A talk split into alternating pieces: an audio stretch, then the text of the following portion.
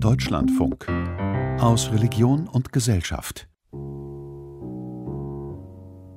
Ich kann nicht glauben, dass die in diesem Bande aufgestellten Ansichten gegen irgendwessen religiöse Gefühle verstoßen sollten.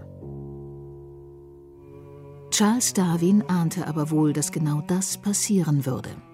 Denn was der britische Naturforscher 1859 in seinem Hauptwerk über die Entstehung der Arten darlegt, erschüttert das christliche Weltbild.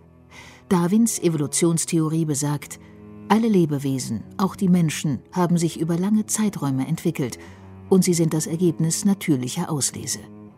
Die Schöpfungsgeschichten der Bibel enttarnte der Theologe Darwin damit als das, was sie sind Geschichten. Das Ketzerische war, dass er Gott sozusagen als Schöpfer entmachtet hat. Er hat gesagt, es braucht keinen Schöpfer, es braucht nur Naturgesetze. Und jetzt kommt eine Theorie, die von einem Entwicklungsgedanken ausgeht und in der Gott zunächst mal keine Rolle spielt, sondern aus der Gott eigentlich rausgedrängt wird. Darwin hat gesagt, dass wir nicht die Krone der Schöpfung sind, wie es bis dahin eigentlich jeder geglaubt hat und wie es bis heute ja immer noch heißt. Der liebe Gott hat uns nach seinem Ebenbild geschaffen. Die katholische Kirche wollte Darwins Erkenntnisse lange Zeit nicht wahrhaben. Erst 1996 erklärte Papst Johannes Paul II., die Evolutionstheorie sei mehr als eine Hypothese. Im Anfang war der Affe. Vor 25 Jahren akzeptierte der Vatikan Darwins Evolutionstheorie. Eine Sendung von Monika Dittrich. Wer wissen will, was Evolution bedeutet, der findet Antworten im Neandertal-Museum im nordrhein-westfälischen Mettmann. Hier im Tal der Düssel wurden 1856 in einem Steinbruch 16 Knochen gefunden. Ein Realschullehrer, der die Knochen damals begutachtete, mutmaßte, das müssen die Überreste eines Urmenschen sein. Er hatte recht. Der Neandertaler gehört zur Menschenfamilie, ein vor rund 40.000 Jahren ausgestorbener Verwandter des heutigen Homo sapiens die ganze Menschenart, egal wo sie jetzt gefunden wird, ob in Frankreich, in Israel, in Usbekistan, in Sibirien, überall heißen sie eben Homo sapiens neanderthalensis, also nach diesem ersten Fundort hier benannt. Beate Schneider leitet am Neandertal-Museum die Abteilung Bildung und Vermittlung. Das hat eine große Bedeutung weltweit, heute noch in der Wissenschaft. Und es war der Start für die Wissenschaft der Paläoanthropologie, also unserer fossilen Geschichte. Schulklassen drängen sich an diesem Vormittag durch das ovale Gebäude. Teenager begegnen ihren prähistorischen Verwandten auf Augenhöhe. Wie lebensgroße Puppen stehen hier Rekonstruktionen von Früh- und Vormenschen, nicht nur Neandertaler. Ein besonders berühmtes Exemplar Lucy. So haben Archäologen das Skelett genannt, das sie 1974 in Nordostafrika gefunden haben. Hier im Museum steht Lucy als vollbehaartes Weibchen, wie es vermutlich vor rund 3,2 Millionen Jahren gelebt hat. Und spätestens an dieser Stelle kommt das Affenthema natürlich, weil das erste Lebewesen, was uns hier als Rekonstruktion oder Figur auf diesem Menschenstrom begegnet, ist eben ein Australopithecus und der sieht sehr affenähnlich aus. Hier lässt sich nachvollziehen, wie sich die Gattung Mensch über Hunderttausende von Jahren entwickelt, verändert und an ihre jeweilige Umwelt angepasst hat. Dazu gehört auch die Erkenntnis, dass Menschen und Schimpansen gemeinsame Vorfahren haben und sich genetisch ähnlich sind. Die Stammesgeschichte des Menschen, wie sie in diesem Museum anhand wissenschaftlicher Forschung dargestellt wird, steht in krassem Gegensatz zu dem, was die Bibel über die Entstehung der Welt und des Menschen berichtet. Im Anfang schuf Gott Himmel und Erde. So steht es im ersten Buch Mose.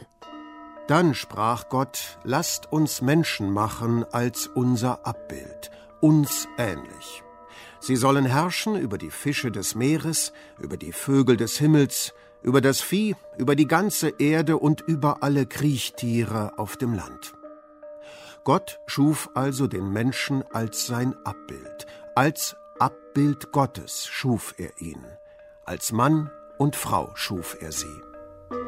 Wir glauben an Gott, den Schöpfer des Himmels und der Erde. Das ist einer der ersten und zentralen Sätze des Glaubensbekenntnisses. Hubert Wolf ist katholischer Theologe, Priester und Professor für Kirchengeschichte an der Universität Münster. In den Reaktionen der Kirche auf die Evolutionslehre im 19. Jahrhundert erkennt er einen Grundkonflikt, wie er sich auch im Verhältnis zum geschichtswissenschaftlichen Historismus jener Zeit gezeigt habe. Sowohl Geschichte in dieser modernen Form als auch Naturwissenschaft gehen grundlegend von einem Entwicklungsgedanken aus. Also es gibt kein statisches System, sondern die Wirklichkeit entwickelt sich weiter. Gegen diesen Entwicklungsgedanken, der der ewigen Wahrheit widerspricht, geht die Kirche mit allem Nachdruck vor. Das Entwicklungsdenken sowohl in der Naturwissenschaft als auch im Historismus ein Angriff auf das Wahrheitsdenken der katholischen Lehre. Und deshalb wehrt sich die katholische Kirche massiv gegen das Evolutionsdenken und sagt, hier kannst du entweder an Gott glauben, der die Welt geschaffen hat, oder du musst dich dieser Irrlehre, dieser Häresie anschließen, dass sich alles durch eine Selektion evolutionär entwickelt hat. Hat es aber. Darin sind sich Naturwissenschaftler einig. Die Evolutionslehre ist vielfach bewiesen worden. Eine wissenschaftliche Theorie kann kaum besser abgesichert und belegt sein. Ständig kommen neue Fossilienfunde, Erbgutanalysen und Entdeckungen hinzu, die immer wieder aufs Neue bestätigen, was Charles Darwin im 19. Jahrhundert beobachtet und erkannt hatte. Dabei war Darwin, als er 1831 das Vermessungsschiff Beagle betritt und eine Forschungsreise rund um den Globus startet, selbst noch ein bibeltreuer Christ und angehender anglikanischer Priester. Er glaubt an die Schöpfungslehre und an den lieben Gott. Jürgen Neffe ist promovierter Biochemiker, Journalist und Autor. 2008 hat er eine vielbeachtete Biografie über Charles Darwin vorgelegt. Darin beschreibt er den jungen Darwin, wie er mehr aus Verlegenheit als aus Leidenschaft Theologie studiert und wie er als Sohn einer wohlhabenden Familie auf eine angesehene Pfarrstelle hofft, die ihm genug Zeit lassen würde für sein wahres Interesse, das Sammeln von Käfern und das Studieren der Natur. Dann aber ergibt sich die Gelegenheit zur Weltumsegelung auf der Beagle. Der Kapitän nimmt ihn als unbezahlten Naturforscher mit. Was Darwin fortan in Flora und Fauna beobachtet, lässt ihn schon bald an seinem Gottesbild zweifeln. Darwin sagt ziemlich am Anfang der Reise, dass er das Vermessen findet, dem Schöpfer die Herstellung jeder einzelnen Art zuzumuten. Also er hat gleich am Anfang schon eine Idee entwickelt, die dann am Ende sehr tragend sein wird, dass die Vielfalt der Arten, der Lebewesen inklusive des Menschen durch einen Prozess vonstatten gegangen ist, den kein Schöpfer gesteuert hat, sondern der sich selbst steuert. Fast fünf Jahre lang dauert die Reise auf der Beagle rund um die Welt. Jürgen Neffe ist Darwins Reiseroute gefolgt, geografisch und gedanklich. Die Zweifel kamen immer häufiger während der Reise. Am prominentesten, dem bin ich ja auch nachgewandert, in den Anden hat er sich gewundert, dass auf beiden Seiten der Berge ganz ähnliche, aber unterschiedliche Arten zu finden waren. Und dann hat er aufgeschrieben in seinem Notizbuch, es kann doch nicht sein, dass äh, Gott für den Osten der Anden andere Arten geschaffen hat als für den Westen, obwohl die gleichen klimatischen Bedingungen bestehen. Also da formuliert er das zum ersten Mal explizit. Charles Darwin muss gewusst haben, dass seine Entdeckung ein Weltbild ins Wanken bringen würde, so wie Nikolaus Kopernikus als der erkannt hatte, dass die Erde um die Sonne kreist und nicht umgekehrt. Sigmund Freud bezeichnete die Entdeckungen von Kopernikus und Darwin später als narzisstische Kränkungen der Menschheit, nicht im Mittelpunkt der Welt zu stehen und nicht die Krone der Schöpfung zu sein. Charles Darwin jedenfalls kannte das Konfliktpotenzial seiner Evolutionstheorie. 1844 schrieb er an einen Freund Inzwischen bin ich überzeugt davon, dass die Arten nicht, es ist als gestehe man einen Mord, unveränderlich sind. Erst 1859, also mehr als 20 Jahre nach der Rückkehr von seiner Forschungsreise auf der Beagle, veröffentlicht Darwin sein Hauptwerk über die Entstehung der Arten, auch weil er zu diesem Zeitpunkt fürchten muss, dass ein anderer Wissenschaftler ihm mit der gleichen Erkenntnis zuvorkommen könnte. In der Zwischenzeit hatte er weitere Beweise für seine Theorie gesammelt, die allesamt zeigen, Pflanzen und Tiere haben sich entwickelt und es haben sich diejenigen Arten durchgesetzt, die wegen ihrer Merkmale besonders gut an ihre Umwelt angepasst waren. Darwin selbst bezeichnet sein Buch einmal als Evangelium des Teufels. Wie erwartet gibt es heftige Reaktionen, zunächst vor allem seitens der anglikanischen Kirche in Darwins Heimat. Auch im Vatikan ist man alarmiert, und dennoch landet das Buch nicht auf dem römischen Index. Also wenn ich darauf die Antwort hätte, hätte ich darüber schon ein Buch geschrieben. Kirchenhistoriker Hubert Wolf hat sich viele Jahrzehnte mit dem Archiv der Glaubenskongregation beschäftigt und untersucht, welche Werke warum indiziert wurden. Warum also nicht Darwin? Die erste Hypothese ist, in Rom werden grundsätzlich nur Bücher untersucht und folgedessen auch Bücher verboten, die angezeigt worden sind. Überraschenderweise ist Darwins Buch nicht in Rom angezeigt worden.